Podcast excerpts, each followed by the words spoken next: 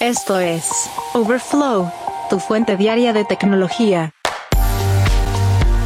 ¿Qué tal? Hoy es martes 12 de septiembre del 2023 y estas son las noticias que debes saber del mundo de la tecnología. Huawei planea un regreso completo al mercado mundial de teléfonos inteligentes. Si eres dueño de un Microsoft Surface Duo, Microsoft te acaba de decir ya no. Y se filtra por completo lo que esperamos del Galaxy S23 Fan Edition de Samsung. Pero antes...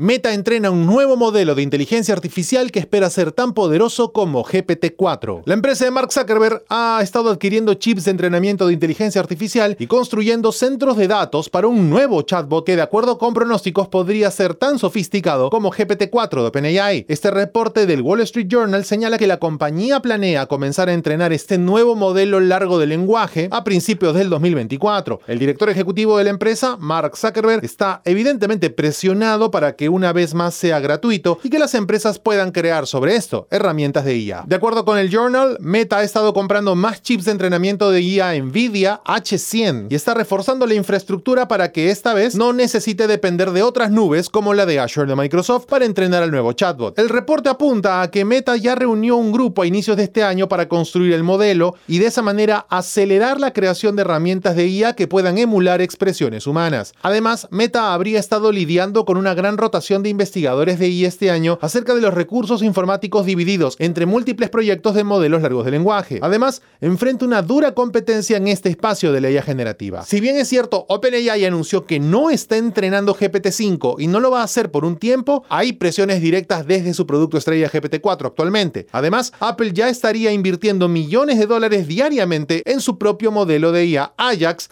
que aparentemente sería más poderoso incluso que GPT-4 de OpenAI. Y no hablemos de los gigantes, tanto Google como Microsoft han estado ampliando el uso de la IA en sus herramientas de productividad. De hecho, Google quiere utilizar la inteligencia artificial generativa en el asistente de la empresa. Amazon también tiene algunos planes para la IA generativa en marcha que podría impactar en toda la organización, incluso una Alexa impulsada por chatbot.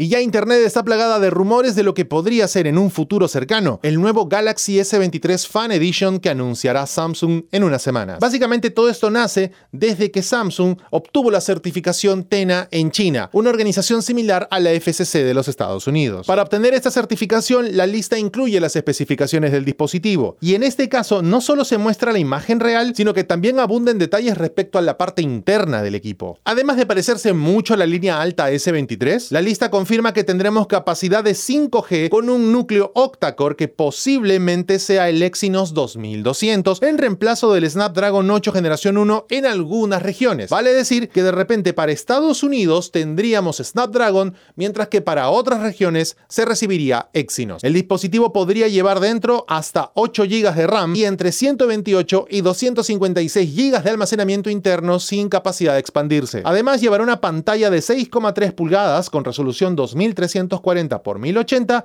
y más o menos un grosor de 8,2 milímetros. La certificación también señala que la batería de este nuevo S23 Fan Edition llegará a los 4370 mAh. Esto podría ser una buena noticia porque vendría acompañado también con 25 watts de carga. Además, el triple sistema de cámara se filtra por completo con un lente primario de 50 megapíxeles, un lente ultra wide de 8 y un telefoto de 12 megapíxeles. La cámara delantera para selfies lleva 10 megapíxeles en el sensor. De precios no sabemos. De fechas posiblemente tengamos un evento en octubre en donde también se anuncien tablets, audífonos y esta nueva versión de teléfono Fan Edition.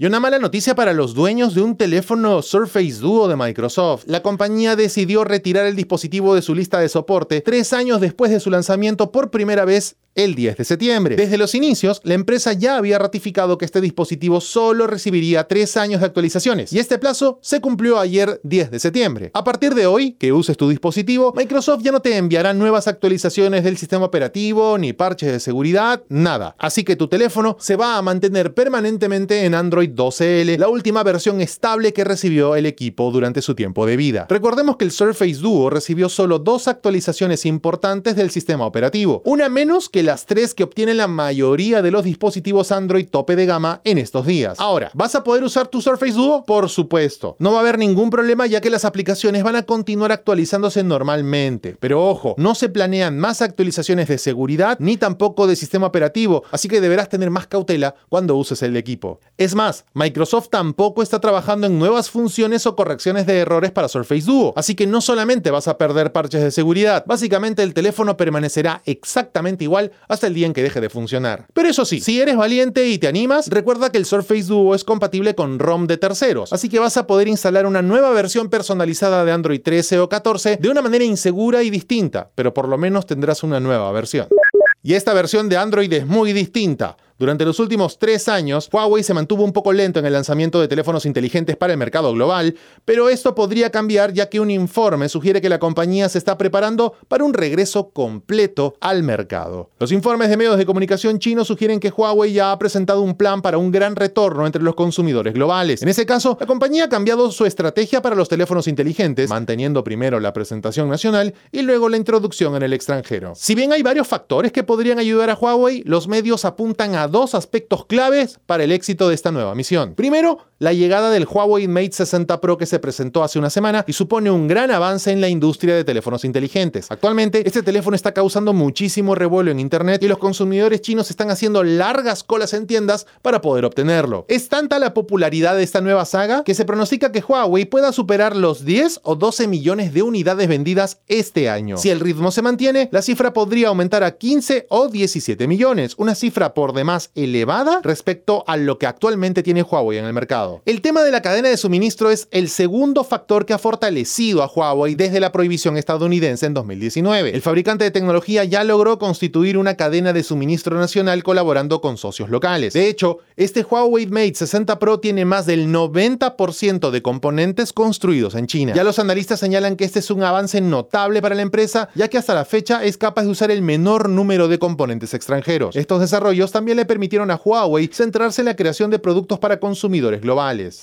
Y ya que estamos en China, Alibaba anunció el domingo que el exdirector ejecutivo y presidente Daniel Yang también dejará su cargo de jefe de negocio de nube de Alibaba. Esto podría entenderse como una transición más abrupta para el gigante chino de Internet. Eddie Wu, el cofundador de Alibaba, es ahora el jefe interino de la unidad de nube. Yang ya había anunciado en junio que dejaría el cargo de director general, pero se esperaba que al menos lidere la unidad de nube a largo plazo. Esto es parte de una organización importante con varias unidades de Alibaba administradas de forma independiente. Se espera que la unidad de nube busque su propia cotización pública. Esta decisión también impactó un poco en las acciones estadounidenses de Alibaba, que cayeron 1,5%. Las acciones de Baba cayeron un 5,2% la semana pasada a 90 dólares con 5 centavos, cayendo por debajo de las líneas de 50 y 200 días.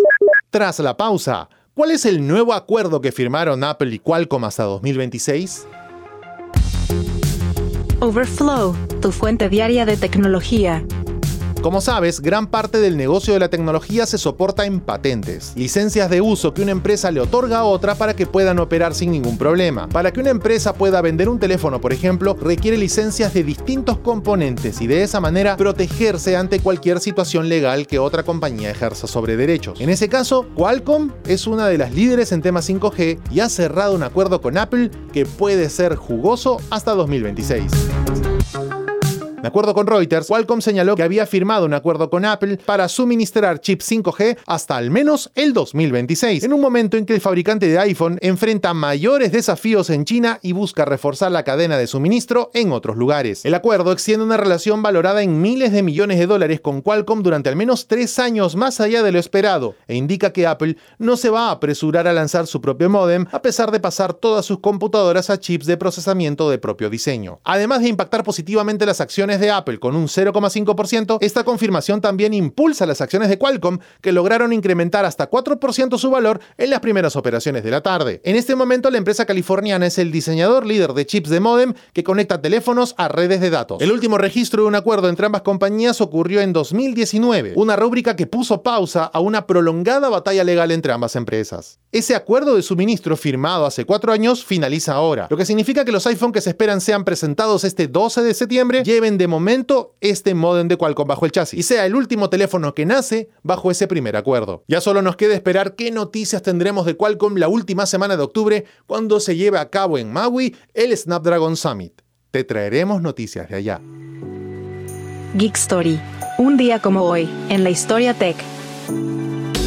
Y un día como hoy, 12 de septiembre, pero del año 2003, Valve Corporation lanza Steam, una plataforma de distribución digital de videojuegos. Como recordamos, esto fue lanzado por Valve como una forma de proveer actualizaciones automáticas a los juegos, pero finalmente se amplió para incluir juegos de terceros. Con esto, Steam ofrece protección contra piratería, servidores de emparejamiento, transmisiones de video y servicios de redes sociales. Además, proporciona al usuario la instalación y la actualización automática de juegos y características de comunidad como grupos y lista de amigos, guardado en la nube, voz en el juego y funcionalidad de chat. Se utiliza tanto por pequeños desarrolladores independientes como por grandes corporaciones de software para la distribución de videojuegos y material multimedia relacionado. De hecho, apareció originalmente como una utilidad para agregar parches y servidores a juegos existentes como Counter-Strike, Day of Defeat, HL Deathmatch y otros. De hecho, Half-Life 2 se desarrolló de manera exclusiva para Steam y requería registrarse en una página web para activarlo. A esta fiesta también se subieron Bethesda, Activision, Rockstar Game, Square Enix, 2K Game y Sega. Tal ha sido el éxito de Steam en el mundo gaming que Valve le puso ese nombre a su reciente consola portátil, la Steam Deck. Geek Story. Un día como hoy, en la historia tech.